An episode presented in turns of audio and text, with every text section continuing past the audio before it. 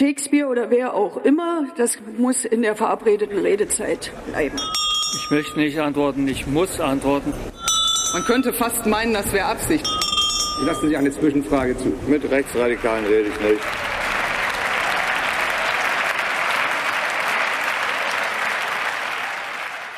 Hallo, hier ist der Bundestalk, der wöchentliche Podcast aus dem taz Parlamentsbüro.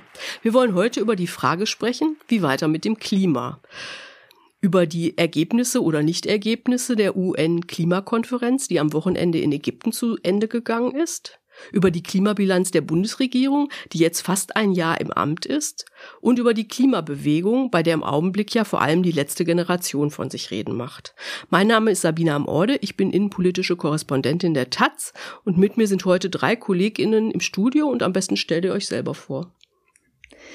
Hallo, ich bin Susanne Schwarz, ich bin Klimaredakteurin bei der Taz und ich komme gerade zurück vom Klimagipfel in Sharm el-Sheikh. Hallo, ich heiße Anja Krüger. Ich arbeite im taz Parlamentsbüro und beobachte das Ministerium für Wirtschaft und Klima. Hallo, mein Name ist Jonas Warmko. Ähm, ich arbeite bei Taz Berlin und äh, bin Bewegungsredakteur bei der Taz. Wunderbar. Ähm, heute ist Mittwoch, der 23. November, das muss ich noch sagen. Zu links, zu utopisch, zu Klima. Zu kaufen. Die Wochentaz. Die neue linke Wochenzeitung. Immer samstags neu am Kiosk. Vielleicht fangen wir mit der Klimakonferenz an. Ähm, Susanne, du warst da gerade, hast du schon gesagt. Ähm, sag mal kurz und prägnant, äh, was hältst du von dem Ergebnis? Ja, da gab es ja viel Frustration schon zu hören und zu lesen in der Kommentierung. Und ich finde es aber wichtig zu sagen, da gab es auch echt einen Durchbruch. Ähm, und zwar dieser Fonds für Schäden und Verluste, also für klimawandelbedingte Schäden und Verluste.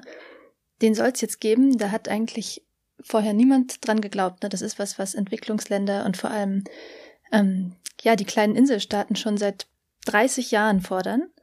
Und ähm, das ist bisher noch nie auch nur auf die Tagesordnung gekommen bei einem Klimagipfel. Also das war das erste Mal, dass da überhaupt offiziell drüber gesprochen wurde.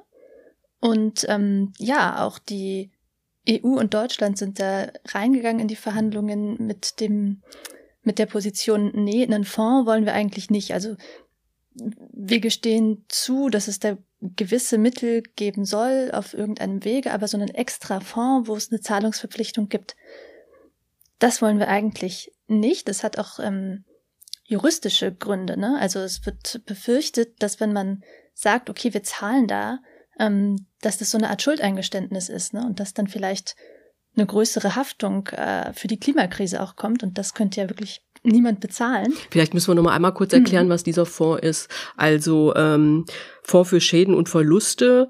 Ähm, da sollen quasi Länder, die ähm, Schäden haben wegen ähm, des Klimawandels, also mhm. wo durch äh, Dürre Ernten ausfallen oder wo es äh, äh, große Fluten gibt, die mhm. sollen sich da sollen daraus Geld bekommen. Die sollen daraus Geld bekommen, genau. Mhm. Genau.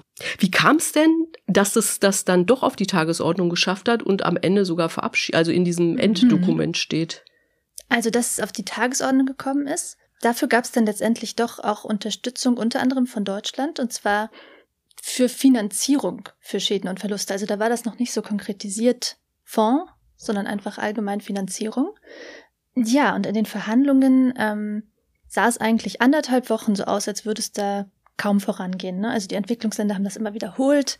Äh, die UmweltschützerInnen, die da vor Ort waren, haben auch immer gesagt, ne, also wenn es da keinen Fonds gibt, dann finden wir dieses Ergebnis aber nicht gut. Ne? Also da hat sich dann so Druck aufgebaut. Ähm, und ganz zum Schluss, wirklich kurz vor Ende, kam dann ähm, auch ein Vorstoß von der EU, wo sozusagen zähneknirschend drin stand, na gut, Fonds, aber ähm, für die vulnerablen Länder. Also nicht nur Entwicklungs, äh, also nicht alle Entwicklungsländer, äh, sondern speziell vulnerable Länder. Das hat jetzt den Hintergrund, ähm, dass in den Klimaverhandlungen immer ja ganz hart unterschieden wird zwischen in Industrieländern und Entwicklungsländern und wer zu was gehört. Das äh, stammt noch aus einer Liste von 1992. Genau, da kommen wir auch auf diesen Punkt, wer eigentlich mhm. einzahlen soll. Das ist ja auch genau. total umstritten, was auch auf diese Liste zurückgeht. Ne? Mhm. Es geht ja um China zum Beispiel. Genau, China ist Entwicklungsland äh, theoretisch nach dieser Liste, aber die Welt hat sich seit 1992 ja ein bisschen verändert.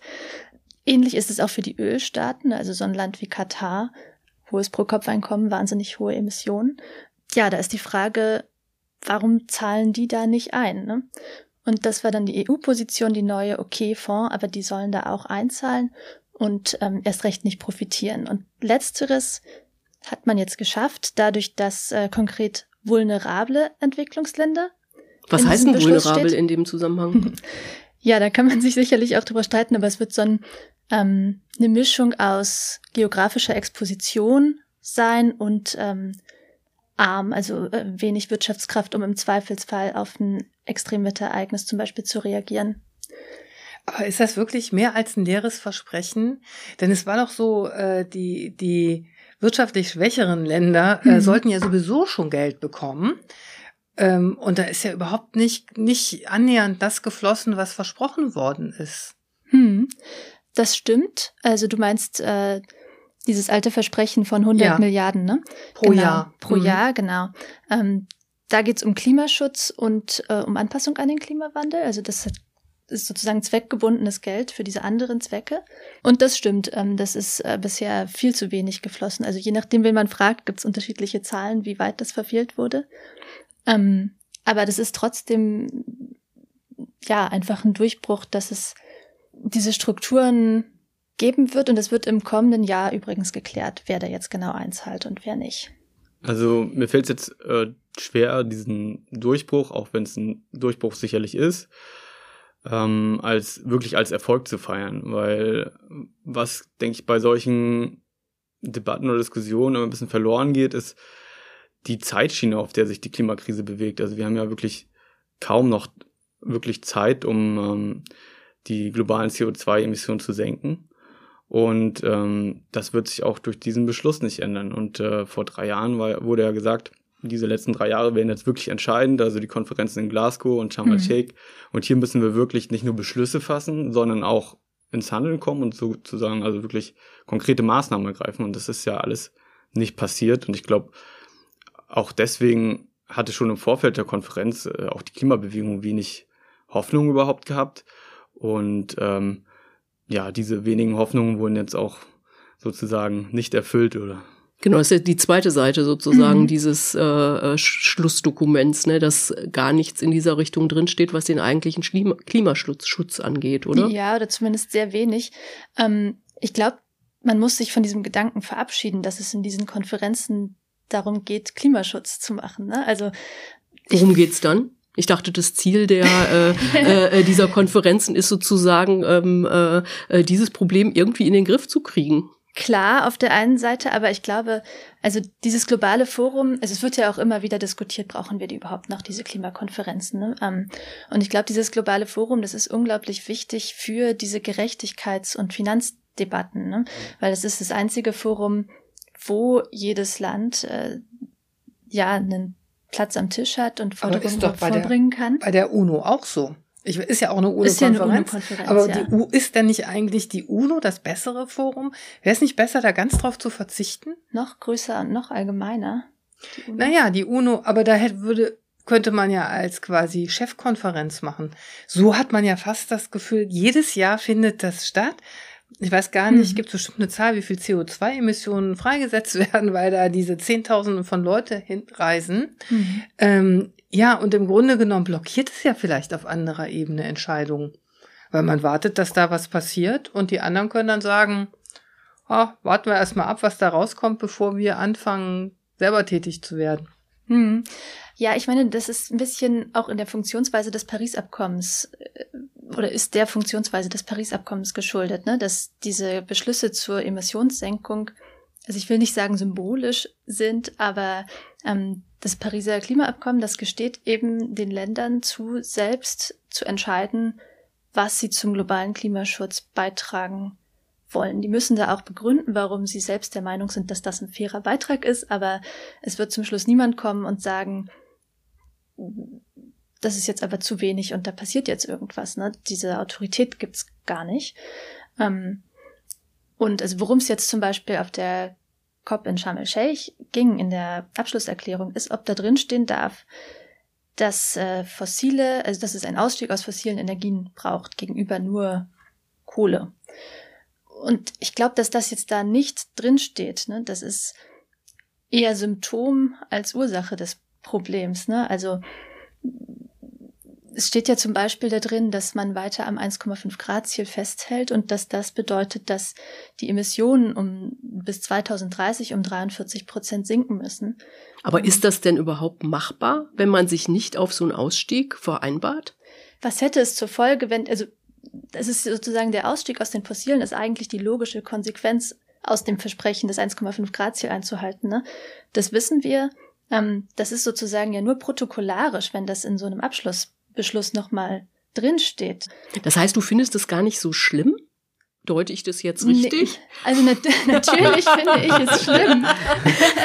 natürlich finde ich es schlimm, dass dieser fossilen Ausstieg nicht passiert. Ne? Ich glaube, es ist aber einfach ein, ein, Symptom der Interessenlage verschiedener Länder, dass es da eben nicht drin steht. Und ähm, auch wenn es da drin stünde, müssten sie es in der Form, also äh, das sind ja ganz subtile äh, Vorteile, die man dann davon hat. Also wenn sowas in so einer Erklärung drinsteht, kann dann im nächsten diplomatischen Rahmen darauf verwiesen werden. Ja, aber das ist so ähnlich wie mit den UN-Nachhaltigkeitszielen. Ne? Die UN hat sich so 17 Nachhaltigkeitsziele gegeben. Alle toll, keine Armut, kein Hunger mehr. All, allen muss es sozusagen gut gehen und so. Das ist ja ganz toll, aber das ist so ein komplizierter und langwieriger Prozess und wir haben gesehen, in der Corona-Krise geht es nicht nur voran, mhm. sondern auch zurück. Und da muss man sich wirklich die Frage stellen, ähm, sind das, sind das wirklich die richtigen Foren oder auch gerade bei der, bei der Klimakrise? Du hast ja schon gesagt, also da, da haben wir einfach nicht noch 30 Jahre Zeit, sondern da braucht, da muss es schneller mhm. gehen. Und ist es da nicht kontraproduktiv, wenn man eben auf solche Konferenzen setzt? Das heißt, du würdest sagen, sollten wir lassen. Auf jeden Fall anders machen. Ich frage mich, warum macht man es zum Beispiel nicht digital? Und ich finde, die Vorstellung, man macht so eine Konferenz in einem Staat wie Ägypten, das, das finde ich aber witzig. Also das kann man sich, finde ich, wirklich sparen. Und da muss man neue Formen finden. Mhm. Da würde ich sogar zustimmen, dass man äh, für diese Zwecke neue Formen finden muss. Aber ich würde trotzdem sagen, es ist einfach unglaublich wichtig, dass es so ein Forum eben für, ja, im Prinzip das Aushandeln der neuen Weltordnung gibt. Ne? Also dass gesagt wird, wer zahlt für Schäden und Verluste und so weiter. Ne? Da kann ich mir kein anderes Forum vorstellen, wo das geht. Ne? Da braucht es irgendwie diese große globale Bühne. Ähm, ich finde es interessant, was du gesagt hast. Äh, es hört sich so ein bisschen an wie so ein Henne-Ei-Problem. Also gibt es keinen ja, äh, vernünftigen Kopfbeschlüsse, weil es äh, kein Land gibt, was wirklich Bock darauf hat, irgendwie effektiven Klimaschutz zu betreiben. Oder betreibt kein Land effektiven Klimaschutz, weil es keine effektiven äh, COP-Beschlüsse gibt. Ähm, ich denke natürlich ähm, ersteres. Also kein Land möchte wirklich interessiert oder hat wirklich Interesse daran oder will wirklich glaubwürdig ähm, diese sozial-ökologische Transformation vorantreiben. Und ich denke, wenn ein oder wenige Länder da schon mit gutem Beispiel vorangehen würden und äh, auch außerhalb der COP so in bilateralen Beziehungen hm. äh, da wirklich ernsthafte Schritte ähm, ja ergreifen würden, also ähm, man hat ja eigentlich schon gesehen, was ähm, die Energiewende ähm, Anfang der 2000er in Deutschland, das war ja ein enormes internationales Beispiel auch, also was das schon bewirken kann, ähm, das würde dann auch auf diese Konferenz abstrahlen.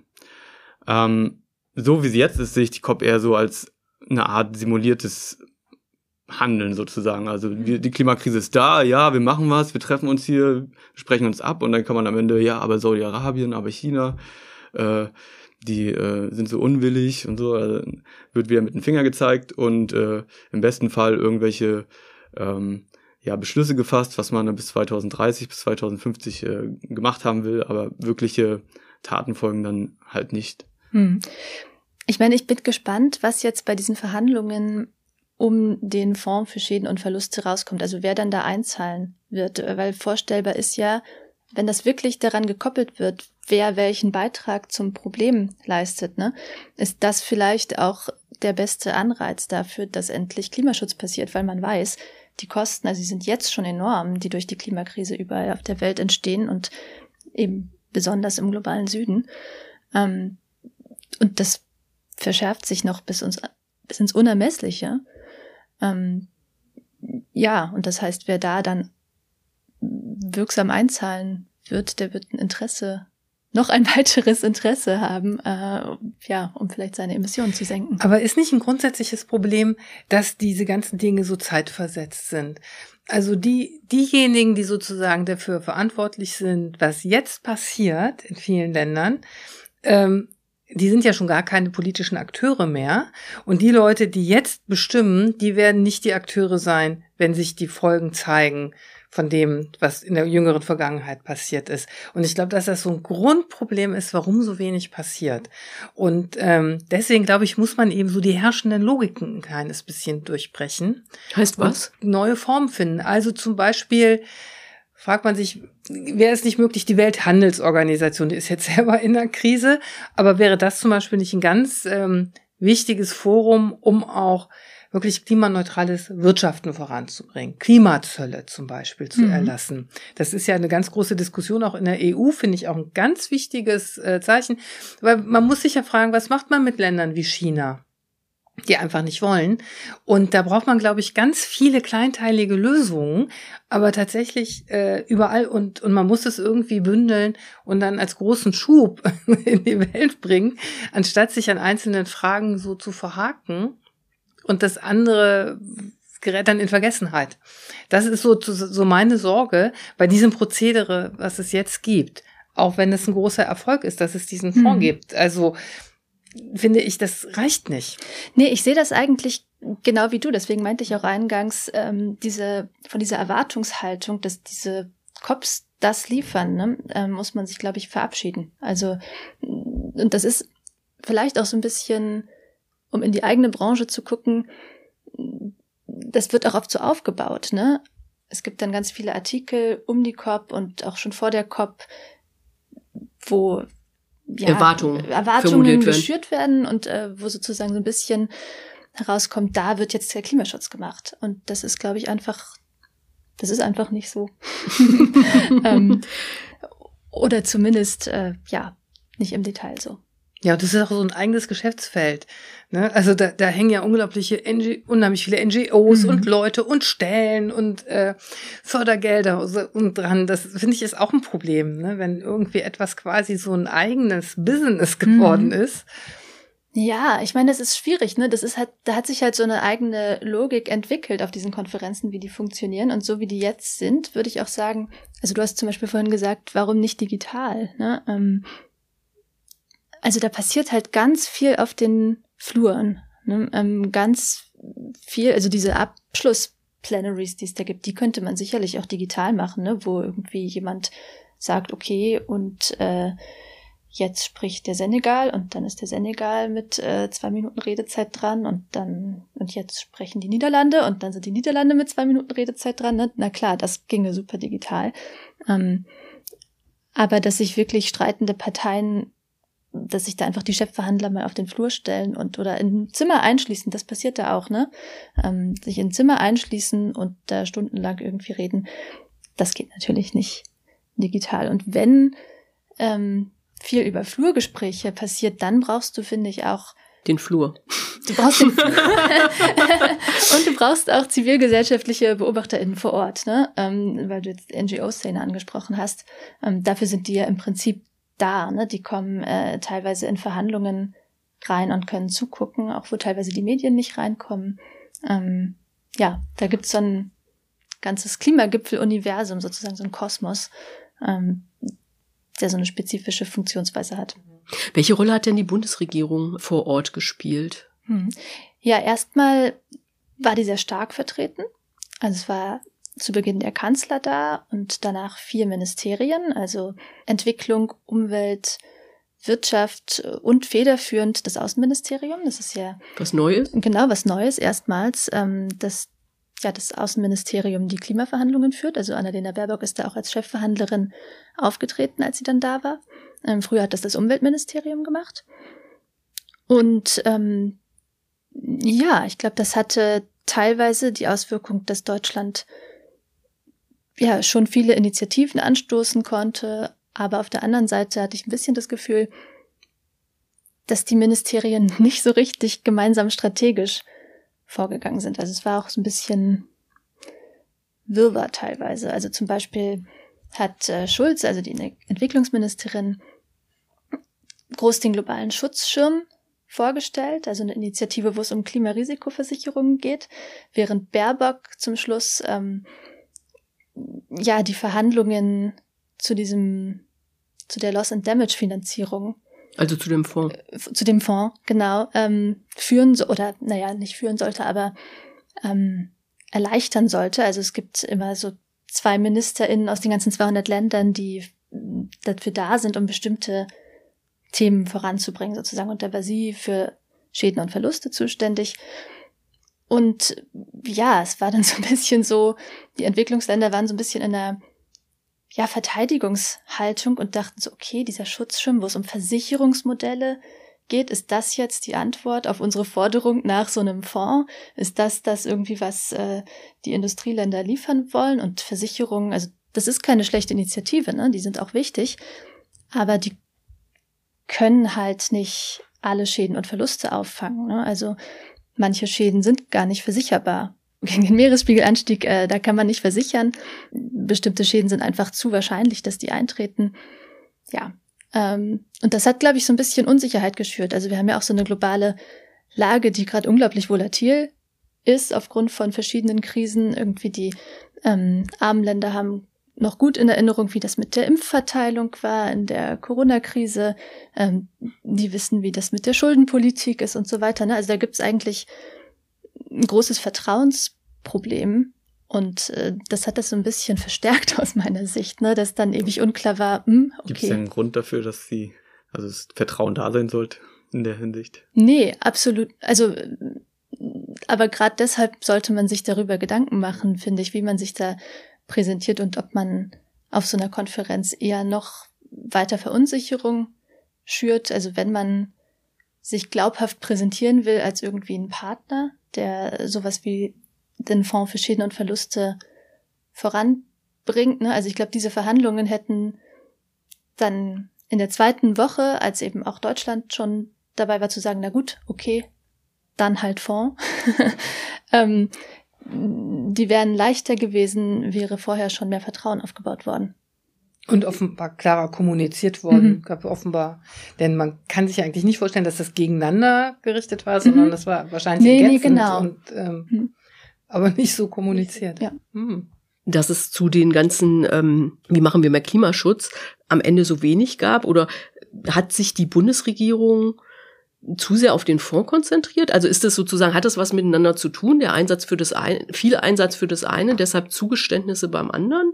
Ähm, hat da Baerbock hm. eine Rolle gespielt? Das kann ich mir schon vorstellen, ähm, dass das so war. Aber ich würde jetzt in dem Fall wirklich sagen, das ist, das war wahrscheinlich dann auch clever so und nötig so, also weil es gibt jetzt immerhin ähm, sonst jetzt gar nichts gegeben. Fonds, genau, also oder die Gefahr hätte bestanden, dass mhm. es gar nichts gibt.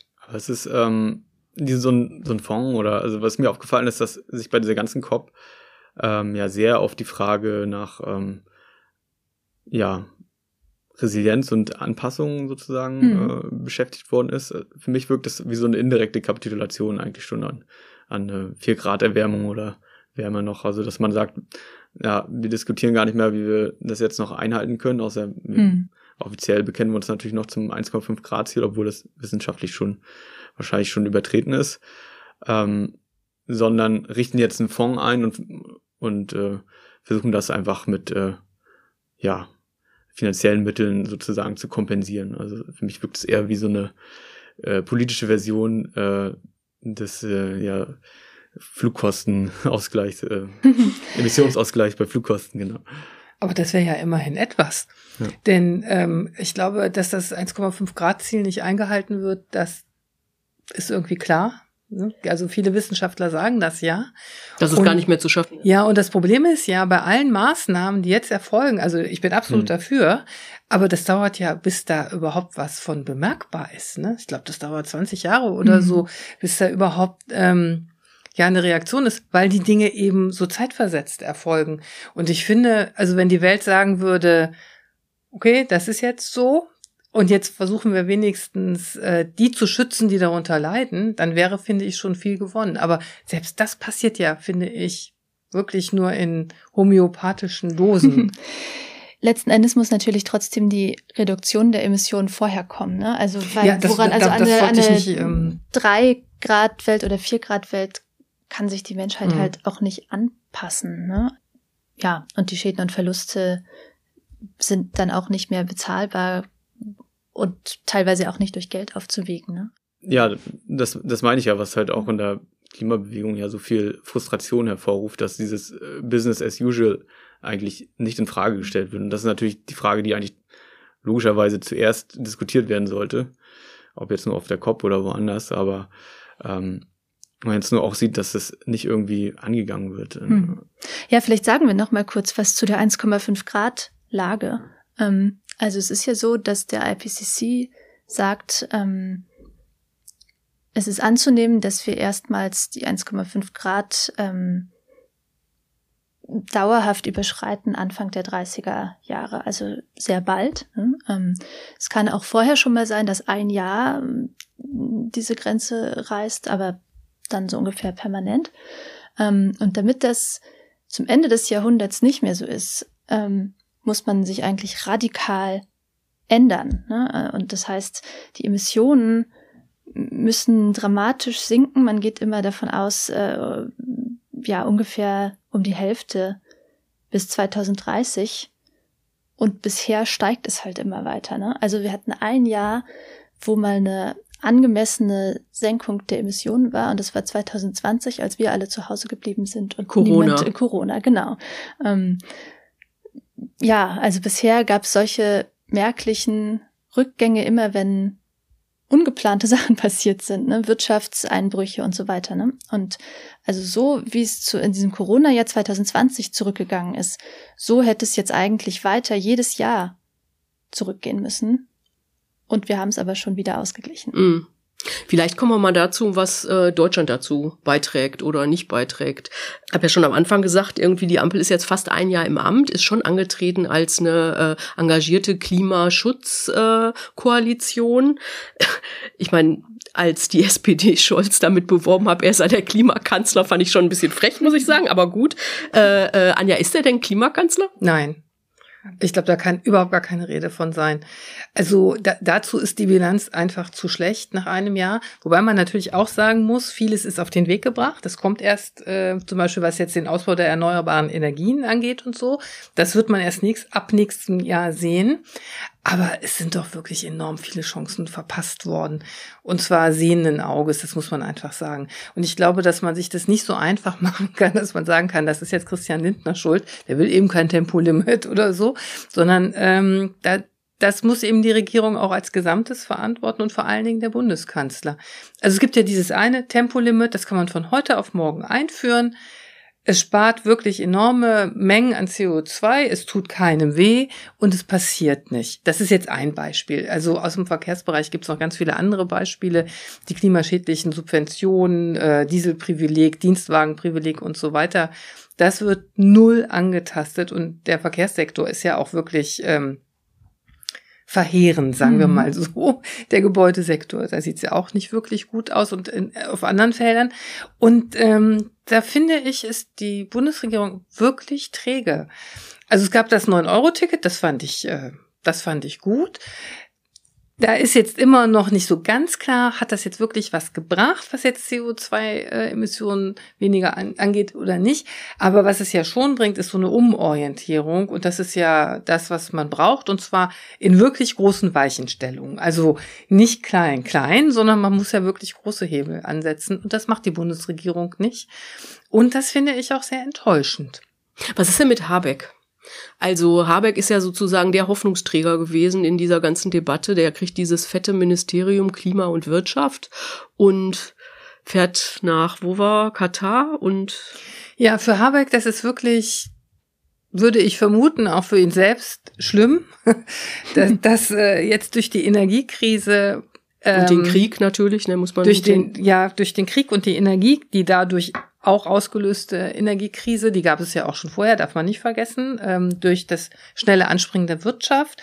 Nach der Corona-Krise gab es auch vorher schon wirklich extreme Preisexplosionen. Und eigentlich ist Habeck ja in die Bundesregierung gegangen und hat sich auch wirklich viele gute Leute mitgenommen, hat gesagt, wir machen jetzt die Energiewende. Ja, ich glaube, dass da auch viel passiert. Ähm, es gibt, eine, gibt ganz viele Gesetze. Ne? Ich glaube, es gibt 22 Gesetze mhm. oder so aus dem Bundeswirtschafts. Das ist wirklich Rekord. Ähm, also da ist auf jeden Fall der Wille da. Und man kann natürlich nachvollziehen, äh, LNG-Terminal, Braunkohlekraftwerke und so, dass, dass es da jetzt irgendwie die Angst gibt, äh, dass es zu wenig Energie gibt. Aber wenn man das macht, dann muss man sagen, okay, wir haben jetzt so und so viel mehr CO2-Ausstoß, den sparen wir jetzt, alleine das kompensieren woanders, kompensieren wir woanders ein. Also Tempolimit, es gibt da ganz viele Beispiele. Und das passiert nicht. Und das muss er sich wirklich ähm, anlasten, finde ich. Denn jede einzelne Maßnahme, die da jetzt ergriffen wird, die, die muss man, da muss man eine Gegenrechnung machen.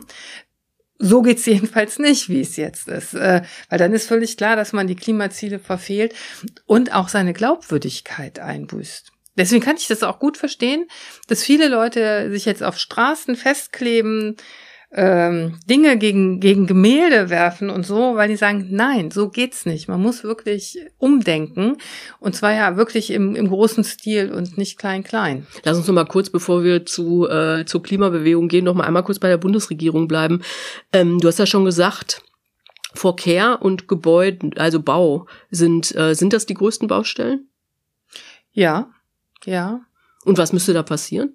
Und warum passiert nichts? Also Oder Ver zu wenig? Ja, im Verkehrsbereich passiert nichts. Da setzt die Regierung alleine auf eine Antriebswende, also weg vom vom Verbrennermotor hin zum E-Auto. E-Autos haben aber auch so diverse Klimaprobleme. Die brauchen auch Energie.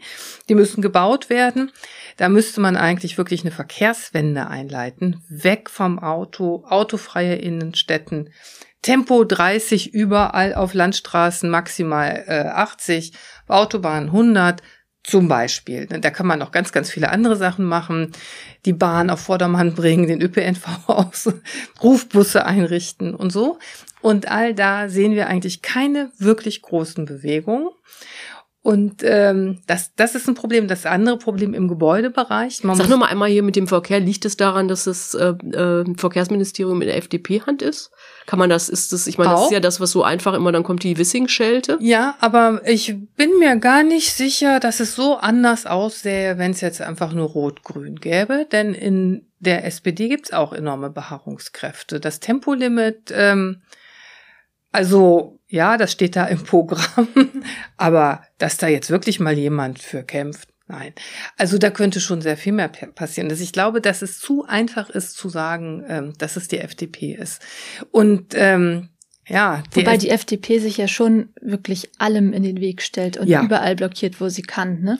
Also ja, es ist ja schon auch ein Armutszeugnis, mhm. dass ähm, selbst auf der Zielebene, also beim Vorlegen von diesen Sofortprogrammen zum Beispiel, ne, also die Regierung musste ja Sofortprogramme vorlegen, weil im vergangenen Jahr, also noch unter der GroKo sozusagen, die Ziele nicht erreicht wurden in den Sektoren Gebäude und Verkehr. Und ähm, ja, bei dem Erstversuch aus dem Wissing-Ministerium, da hat das zuständige Prüfgremium gesagt, nee, also das, das gucken wir uns gar nicht im Detail an. Das sehen wir auf den ersten Blick, dass das nicht ausreicht.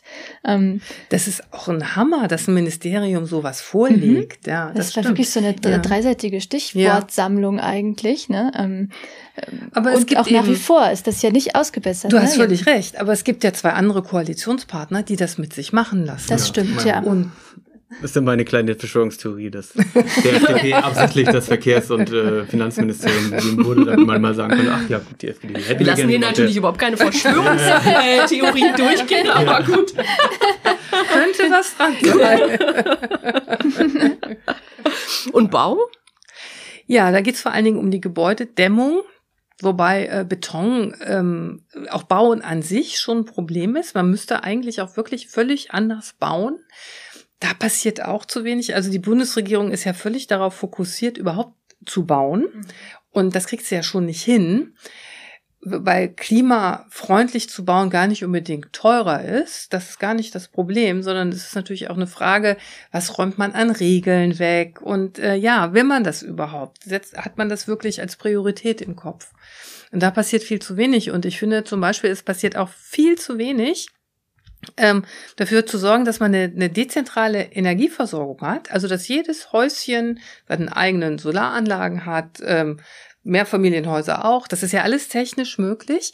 Aber ähm, es wird da überhaupt keine Priorität draufgelegt, dass wirklich das passiert. Das wäre zum Beispiel der Fall, finde ich, wenn man sagen würde, als Bundesregierung, weil wir das wollen, da haben wir jetzt in jeder Kommune einen äh, Solardachverantwortlichen, der geht mhm. von Haus zu Haus und sagt, Leute, was kann ich für euch tun, damit ihr euch ein Solardach baut? Also das ist ja nicht nur Geld, sondern das, da geht es um Bürokratie, um Wissen, natürlich auch Handwerker. Man müsste natürlich eine Offensive starten, um äh, tatsächlich auch genug Leute dafür zu haben.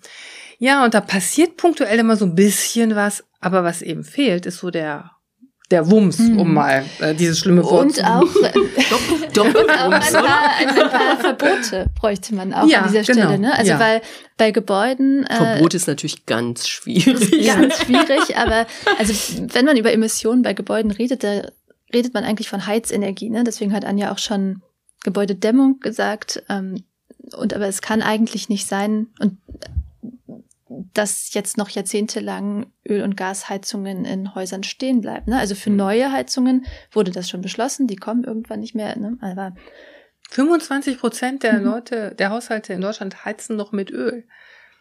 Ich, glaube, es wird auch ein bisschen unterschätzt, welche gesellschaftlichen und politischen Widerstände das wirklich mit sich bringt. Also allein. Was, ähm, der, der, die Heizung meinst du jetzt, oder was? Also nicht nur Heizung, also kann man in jedem Sektor. Wenn mhm. jetzt, warum mhm. wird nicht genug gemacht im Verkehrssektor? Also warum machen die Grünen nicht so, genug? Okay. Also, also wenn wir jetzt, ähm, um bei den Heizungen zu bleiben oder bei den äh, Gebäudesanierungen, also das Tempo der Gebäudesanierung müsste irgendwie, glaube ich, vervier- bis versechsfacht werden, um die Klimaziele zu erreichen. Bis 2050 soll, äh, glaube ich, 80 Prozent der Heizenergie ähm, verringert werden, die so ein Gebäude so äh, braucht. Das heißt, nicht nur äh, Fassaden viel mehr dämmen, äh, Umluftanlagen, Wärmepumpen, das ist alles unglaublich teuer. Das wird noch viel, viel teurer werden. Und ähm, dann braucht es eine politische Auseinandersetzung, wer trägt diese Kosten. Auch wenn es, ähm, ja, wenn es die linke Forderung natürlich sehr einfach ist zu sagen, ja, das müssen die Eigentümer zahlen, aber ähm, so wird es wahrscheinlich nicht kommen. Wahrscheinlich wird es irgendwie Staat, Eigentümer und äh, auch die MieterInnen äh, ähm, aufteilen müssen. Ähm, Verkehrssektor ähnlich, wie gesagt, also ähm, 10% der Deutschen sind äh, direkt oder indirekt in der Automobilbranche beschäftigt. Viele Menschen lieben Automobilität. Ähm, ja, was Neubau angeht, sieht man ja schon, was passiert, wenn jemand sagt, äh, eigentlich können wir uns ökologisch nicht mehr leisten, noch weitere Eigenheimsflächen auszuweisen. Mhm. Äh, und das ist, das ist ja nicht mal eine radikale Forderung. Das ist eigentlich geboten angesichts äh, der Zustände. Aber so in jedem Bereich gibt es riesige Widerstände dort. Ja, ich glaube auch, dass äh, das ein großes Problem ist mit den gesellschaftlichen Widerständen. Aber da, wo es sie nicht gibt, zum Beispiel beim Tempolimit, da gibt es ganz viele Umfragen. Äh, eine Mehrheit möchte ein Tempolimit auf Autobahnen zumindest da ist es dann egal. Da geht die Politik trotzdem äh, nicht vernünftig mit um. Und man muss auch sagen, dass gerade Klima- und Umweltpolitik so ein Feld ist, wo es ja, wo es ganz stark diese Umfragenpolitik gibt. Ne? Also das ist ja nicht in allen Politikfeldern so. Es gibt viel langweiligere Sachen, da macht überhaupt erst niemand eine Umfrage. Und ähm, ja, ich fand es ganz eigentlich im Nachhinein erstaunlich und ein bisschen optimistisch stimmend, wie letzten Endes gut diese Corona-Lockdowns aufgefasst, äh, aufgenommen wurden. Ne? Also natürlich äh, sind da die QuerdenkerInnen daraus entstanden und so weiter. Natürlich gab es da auch Proteste und Widerstand. Aber ich glaube, da hat letzten Endes schon dann die Einsicht gewirkt, als die Lockdowns erstmal da waren, ja, okay, brauchen wir jetzt einfach jetzt keine so. Ne? Umfrage gemacht. Äh, Sollten wir jetzt angesichts der Seuche zu Hause bleiben oder Ja, nicht? ich meine, hätte man, das war ja was vollkommen Unvorstellbares, dass sowas passiert, ne? Und hätte man da in den Tagen vorher eine Umfrage gemacht, soll das so passieren? Alle hätten Nein gesagt, ne? Und ähm, Aber ist es nicht bei Klimapolitik immer so, wenn Menschen sehen, es passiert was, wenn wir jetzt so eine Herbstsaison, Mhm. so Stürme haben äh, oder, oder auch im Frühjahr, dann sind die Leute viel offener dafür, weil sie Angst haben oder nach einer Dürreperiode oder so.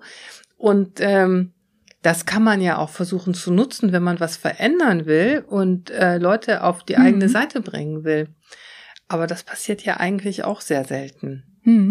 Nee, ich meinte nur, dass ich glaube, wenn die Politik solche wirklich fundamentalen Wandel anstoßen würde, ich wäre mir gar nicht sicher, ob es da in jedem Fall die große Revolte gäbe. Ne? Ähm, weil ich glaube, ganz viel äh, spielt da eine Rolle, ob man das Gefühl hat, dass alle gleichmäßig zum Beispiel mitmachen oder ob man das Gefühl Mhm. hat, äh, da bin jetzt nur ich durch irgendeine Maßnahme betroffen und äh, andere Leute nicht oder so. Ne? Oder ob man sich bevormundet fühlt. Mhm. Also zum Beispiel, wenn man an den Veggie Day denkt, ne?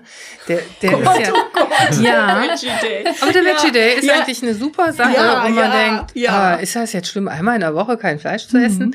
Ja, für viele Leute ist es tatsächlich schlimm. Nicht, weil sie kein Fleisch essen an dem Tag oder nicht kriegen, sondern weil die sich bevormundet fühlen. Und das ist natürlich bei, bei Klimapolitik ein großes Problem, das auch so rüberzubringen, Mhm. dass, dass, Menschen das annehmen können und nicht denken, ah, jetzt will mir hier jemand eine Vorschrift machen und dann erstmal so Klar, quasi wahrscheinlich in die gab's in innere den meisten Opposition. Kantinen auch schon vorher einmal in der Woche irgendwie Milchreis oder Kartoffelpuffer oder was. Ja, So, ne? ja, ja. Milchreis, oh, ich weiß nicht, ob das die Lösung ist, ehrlich gesagt, aber gut.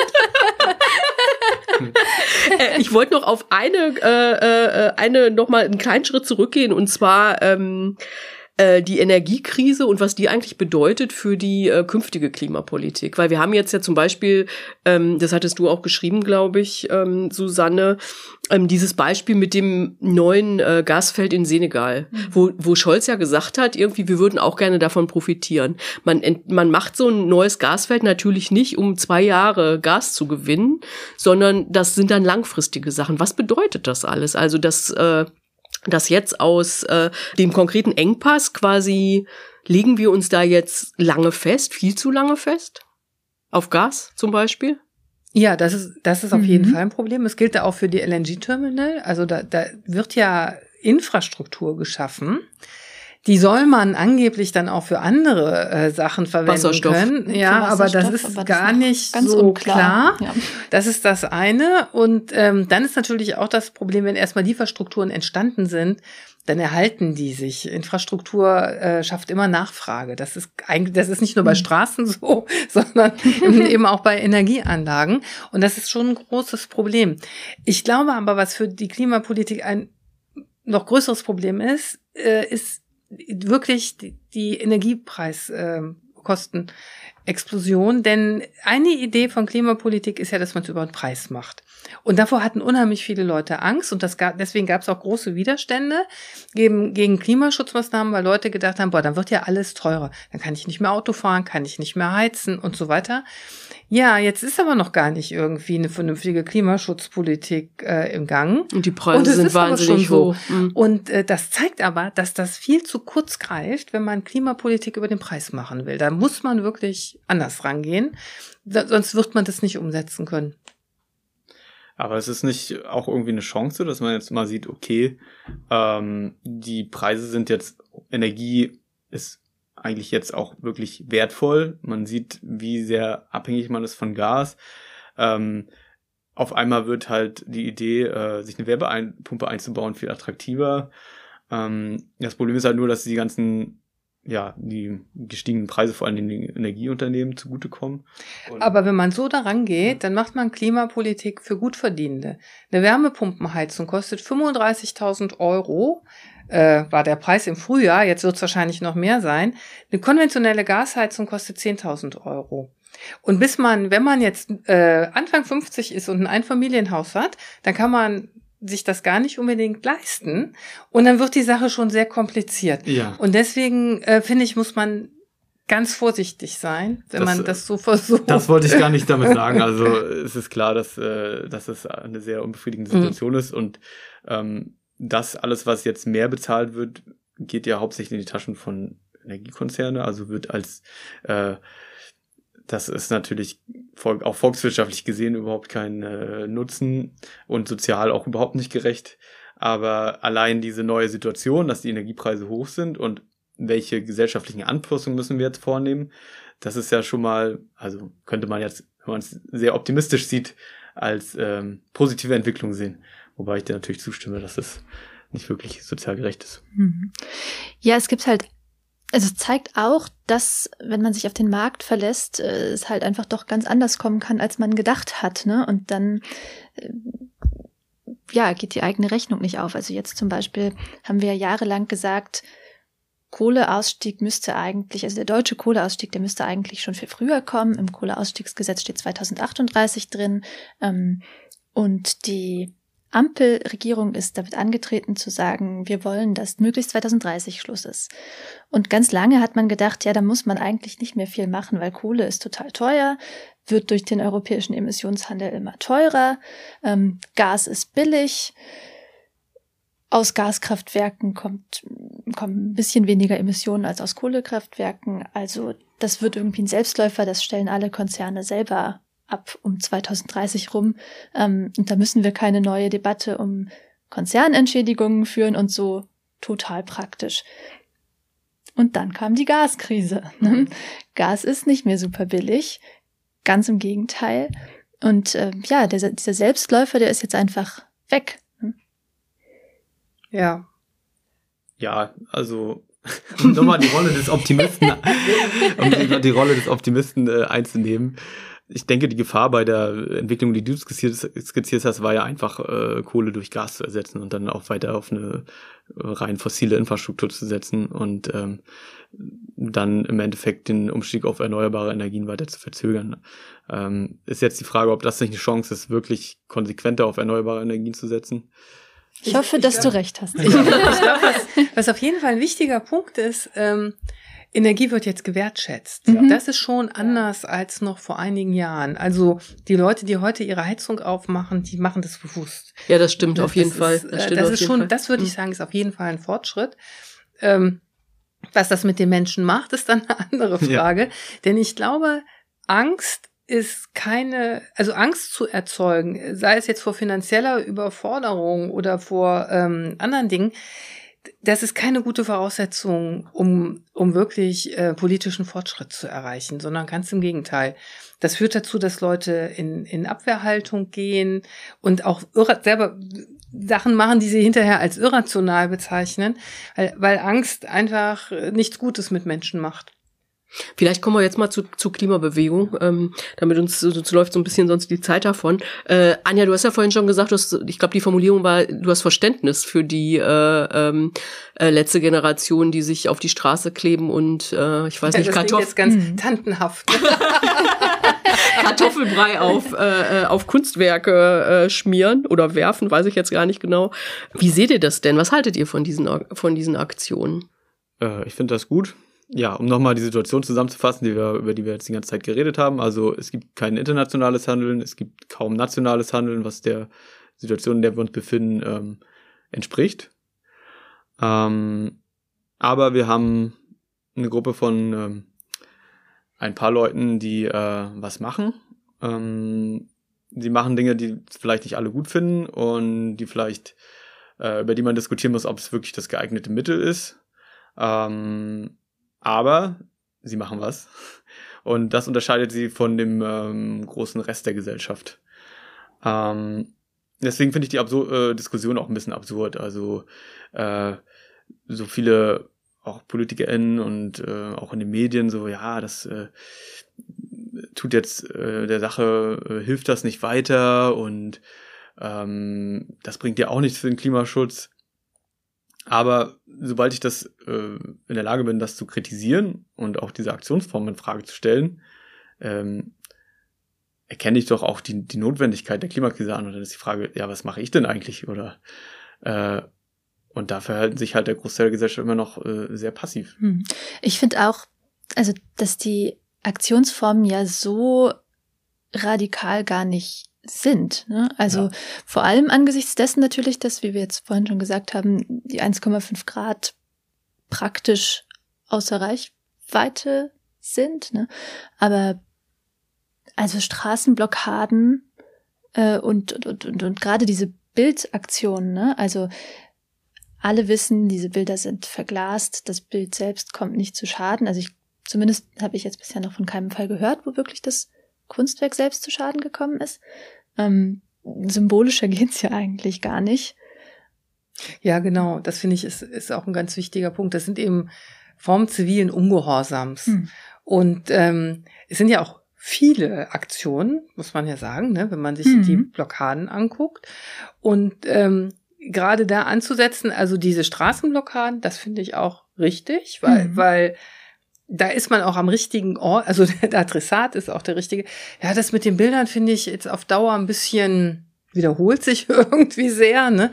Aber naja, gut. Und da, da, da entzieht sich auch, ähm, wer eigentlich der Adressat ist. Ja. Ne? Das ist so ein bisschen, aber gut, da kann ich mich jetzt auch nicht groß drüber aufregen. Und ich finde, ähm, ganz entsetzlich, diese politische Diskussion, soll man die jetzt vom Verfassungsschutz? Um Strafverfolgung, ja, und, Verschärfung und, und in so weiter, Bayern, ne? da sitzen mhm. ja wirklich viele auch äh, richtig im zwölf oder, zwölf oder 13 Leute. Ne? Und mhm. ähm, das finde ich, das geht zu weit. Das, geht das muss man vielleicht einmal nochmal erklären. Das ist das bayerische Polizeigesetz, was äh, quasi 30 Tage ähm, wie heißt das, Vorbeuge? Präve Präventivhaft. Also die sind mhm. quasi ja nicht, die stehen, die sind ja nicht verurteilt ja. oder so, sondern ja. die sind, äh, äh, sind im Gefängnis, weil man von einer, davon ausgeht, dass sie eine Gefahr, äh, dass sie was tun könnten, was natürlich irgendwie sie selbst auch ankündigen. Also von daher ist das, das äh, ist schon so, aber es steht natürlich in einem ähm, äh, also die Verhältnismäßigkeit ist, ist äh, in keinster Weise gegeben. Ja, und es also, sind symbolische Aktionen. Mhm. Und wenn man überlegt, was es für, für was es für Aktionen von Rechtsextremen gibt, teilweise auch mit Ansage, die sind keineswegs symbolisch, sondern wirklich hochgefährlich. Mhm, die sitzen nicht und daneben. Da passiert wirklich gar nichts, da greift der Staat nicht ein. Das finde ich wirklich schlimm, äh, dieses Ungleichgewicht. Ja, ich finde es auch irgendwie bemerkenswert an der Debatte, dass halt der komplette Kontext ähm, ausgeblendet wird irgendwie. Also scheinbar scheinen alle zu vergessen, ähm, welche, ja, die auch die Geschichte des Klimaaktivismus äh, in Deutschland, dass ich mich an äh, in Wackersdorf gegen die äh, Atomaufbereitungsanlage, da gab's auch, erstmal gab's da auch Waldbesetzung schon, da gab's äh, da wurden halt Zwillen, Mollys und äh, Steine geworfen, da gab's Tränengas und Verletzte. Trotzdem ähm, war dieser Protest am Ende ein Volk, auch wenn diese äh, ja, Gewalttaten natürlich äh, zu verurteilen sind, aber es gab halt, äh, hat sich der bürgerliche Protest da jetzt nicht abschrecken lassen von. Ne? Und ähm, im Vergleich dazu ist der, äh, der Protest super äh, gewaltfrei geworden oder immer gewaltfrei über die Jahre. Also selbst die Besatzung im Hambacher Forst oder äh, im Dannröder Forst, da kam es nur noch sehr selten zu äh, maximal Sabotage und äh, keinen persönlichen Angriffen mehr gegenüber Polizistinnen. Und diese äh, Klimaaktivisten jetzt von der letzten Generation, die ja eigentlich auch aus der äh, von der Extinction Rebellion ähm, ja heraus entstanden sind, die wurden damals vor drei Jahren auch auch von der äh, von der linken Szene so ein bisschen verlacht, weil sie ja zu freundlich gegenüber PolizistInnen sind und mhm. äh, überhaupt ihr äh, hippie-mäßiges Verhalten sozusagen. Und ähm, ja, also die letzte Generation ist ja auch wirklich enorm ähm, gewaltfrei eigentlich auch in dem ganzen Auftreten. Ähm, und da trotzdem jetzt noch so eine RAF-Vergleiche äh, anzubringen, es wirkt schon sehr konstruktiv. Genau, was Alex, ja, hat Alexander Dobrindt gesagt, muss man vielleicht zur Erklärung nochmal kurz sagen. Ja. Äh, es bestehe die Gefahr einer Klimaraff, war die Formulierung, ja. also der CSU-Landesgruppenchef im Bundestag. Ja. Trotzdem finde ich, äh, stellt sich die, oder nicht trotzdem, ich, ich stelle mir die Frage, warum bringen die eigentlich alle so wahnsinnig auf die Palme? Äh, also, dass ich, ich sehe das zum Teil ein bisschen anders als ihr, äh, aber wenn man jetzt mal nur bei diesen Blockad Straßenblockaden bleiben. Da scheint ja irgendwas anzutriggern. Es gibt ja andere Blockaden. Es gibt irgendwie Bauern, die den äh, 17. Juni äh, kommst mit dem Fahrrad nicht mehr durch, habe ich auch schon erlebt. Ja, ähm, also es gibt andere Möglichkeiten und sowieso steht man ziemlich viel im Stau, wenn man Auto fährt. ich frage mich, was, was genau, ähm, was genau das ist, was da eigentlich äh, äh, den Ausschlag gibt dafür, dass das, äh, dass das zu so heftigen Reaktionen führt. Habt ihr eine Idee? Ich glaube, das ist eine Mischung aus Autoliebe teilweise und aber auch einem Abwehrmechanismus, weil, glaube ich, viele Leute wissen, dass die Klimaaktivistinnen recht haben. Ne? Ähm, und da kann man entweder sein Verhalten anpassen oder seine politischen, seine politische Unterstützung äh, umlenken oder man kann wütend auf die Leute sein, die da auf der Straße geklebt sind. Ich, ich sehe es halt auch als so einen ähm, gesellschaftlichen Abwehrreflex, also gibt auch den äh, Aktivisten und äh, ja, das ist auch so Bewegungsstratege. Tatze Müller hat das mal den Begriff geprägt von der Verdrängungsgesellschaft. Ähm, Erklär noch mal kurz, was das ist. Genau, also im Prinzip äh, sind wir jetzt ähm, angesichts der Klimakrise so an einem Punkt. Ähm, der größte Teil der Gesellschaft hat anerkannt, dass es die Klimakrise gibt und den Klimawandel. Ähm, jetzt haben wir so zwei Optionen. Die eine Seite ist so ein bisschen, ja, grüner Wasserstoff, äh, Elektroautos. Ähm, Man kann so weitermachen, so. nur in grün. Ja, ähm, genau. Und äh, die, aber gleichzeitig passiert halt nichts äh, global gesehen und äh, und Deutschland auch nur sehr wenig. Äh, und jetzt wird die Zeit knapp und wir müssen wirklich der Tatsache ins Auge blicken, dass wir viele Dinge, sehr viele Dinge, ich habe es ja vorhin schon beschrieben, sehr radikal anders machen müssen in der Gesellschaft. Und ähm, ich glaube, vor dieser Debatte, ähm, ja, drücken sich halt weite Teile der Gesellschaft. Die, die will man einfach nicht führen. Das ist unangenehm ähm, weil sie halt. Also die Frage, ob man das persönliche Verhalten ändern muss. Nicht, ähm, nee, es geht nicht um das persönliche Verhalten nur. Also es geht nicht um so eine individuelle Konsumkritik sozusagen. Nicht sagt, oh, ich muss jetzt Veganer werden oder so, sondern es geht darüber, wie man sich als Gesellschaft ähm, also äh, Gedanken darüber macht, ähm, wie man in Zukunft bestimmte Dinge ähm, anders macht. Also ich habe es äh, ich denke mal, die Energiekrise hat schon einen guten Vorgeschmack darauf geliefert. Was passiert eigentlich, wenn wir nur begrenzt viel Gas zur Verfügung haben? Wer, wo, wer kriegt, bekommt noch Gas? Also dann muss man auf einmal unangenehme Verteilungsdebatten führen. Also wer bekommt wie viel Gas? Also bekommt jetzt, äh, muss ich zu Hause weniger heizen?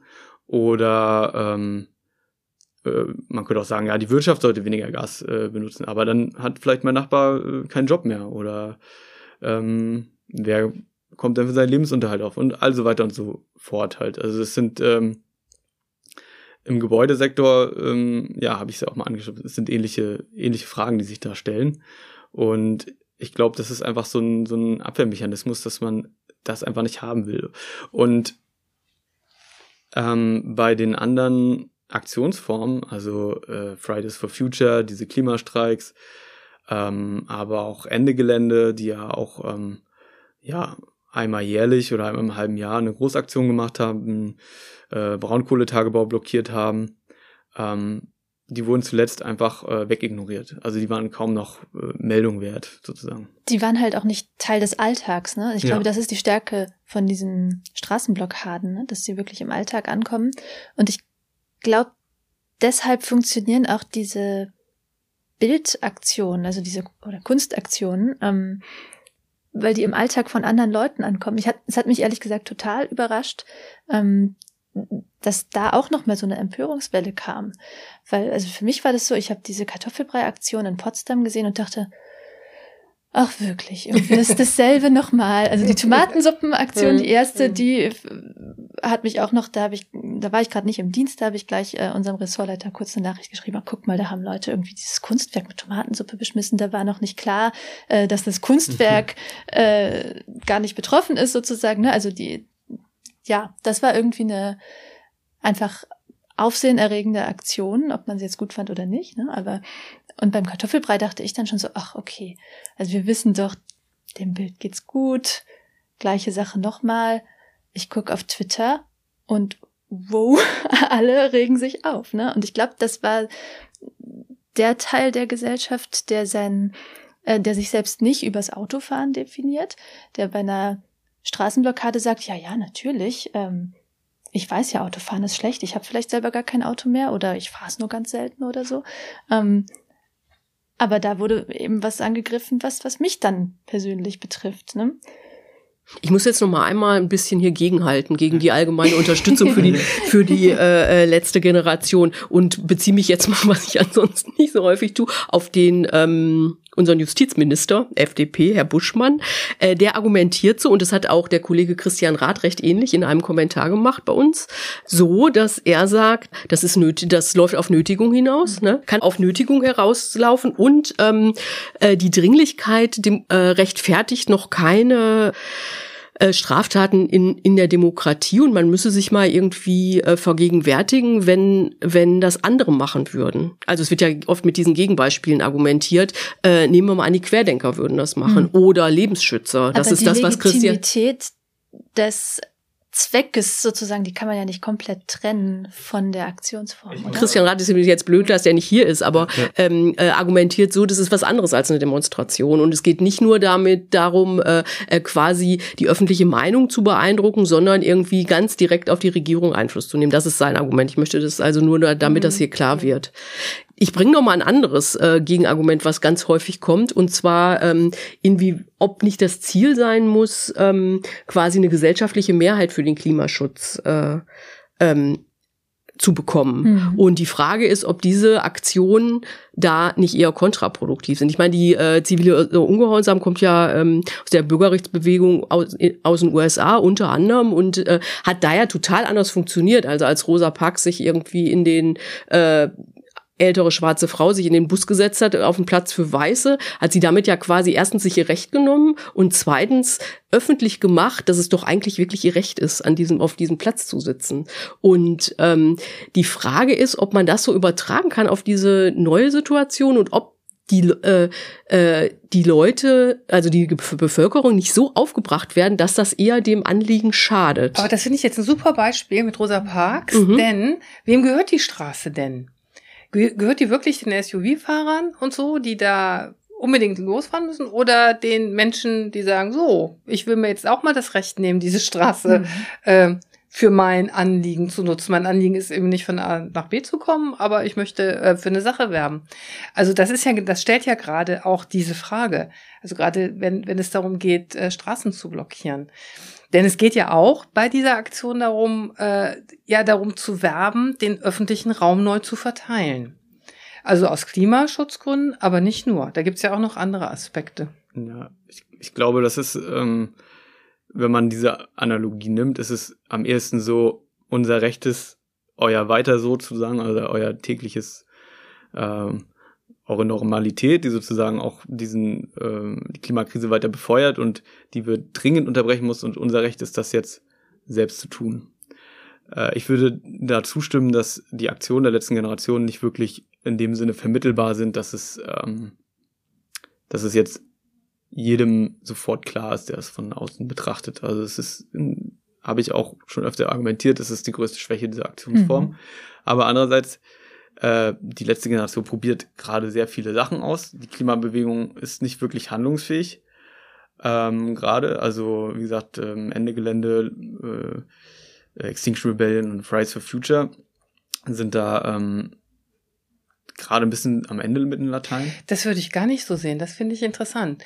Denn eigentlich ist die Klimabewegung, auch wenn sich das jetzt ein bisschen anders äh, darstellt als jetzt in den Hochzeiten von Fridays for Future, ist ja schon wirklich auch mitten in der Gesellschaft angekommen. Alleine dieser Auftritt dabei bei Wetten das, ähm, von diesem Lützerath-Aktivisten, das zeigt ja schon, ähm, das sind eben Aktivisten, die gehen auch in, ich glaube, mit, mitten mehr in der Gesellschaft kann man nicht sein als bei Wetten das.